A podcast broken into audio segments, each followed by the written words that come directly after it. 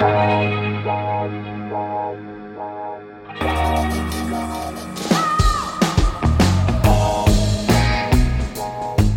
à lire, un podcast de Bernard Poirette.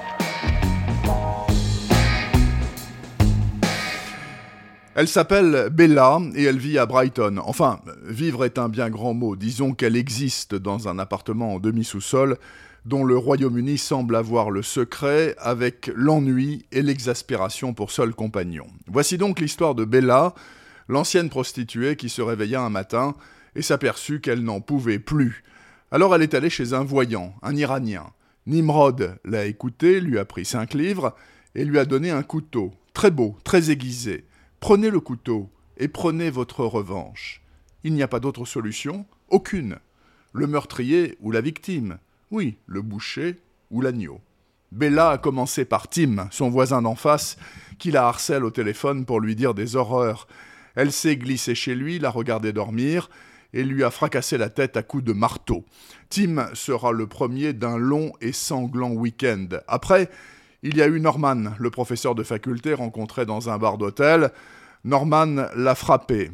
Il a eu tort. Il a fini tout bleu, la tête dans un sac plastique. En la frappant, Norman lui a cassé une dent. Heureusement, le dentiste Reginald a décroché le téléphone. Mais, en plus de son rafistolage facturé une fortune, il a voulu une rallonge en nature, sa dernière exigence avant de nous quitter. Ensuite, en rentrant chez elle, Bella a entendu une vieille crier au fond d'une impasse. Trois jeunes branleurs, visiblement friqués, s'apprêtaient, pour s'amuser, à la faire cramer. Ils ont supplié Bella, mais elle a quand même tiré, avec le joli revolver sorti du fond de son sac. Et le dernier a eu le tort de la prendre pour ce qu'elle n'est plus. Une femme seule sur la plage cherche forcément un homme, c'est bien connu. Tu prends combien, chérie? Ses dernières paroles avant d'essayer de l'étrangler. Tu ne sentiras rien, tu verras.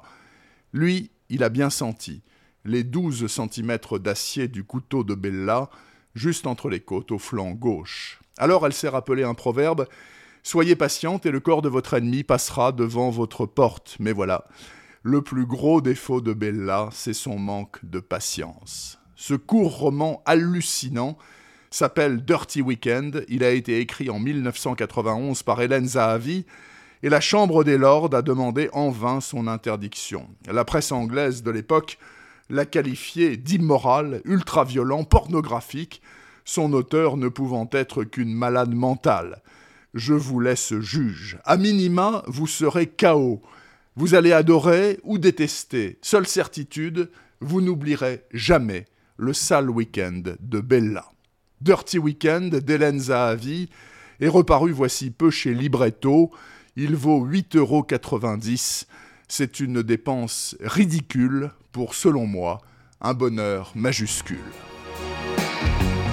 Retrouvez le podcast C'est à lire avec Bernard Poirette sur toutes les plateformes de téléchargement.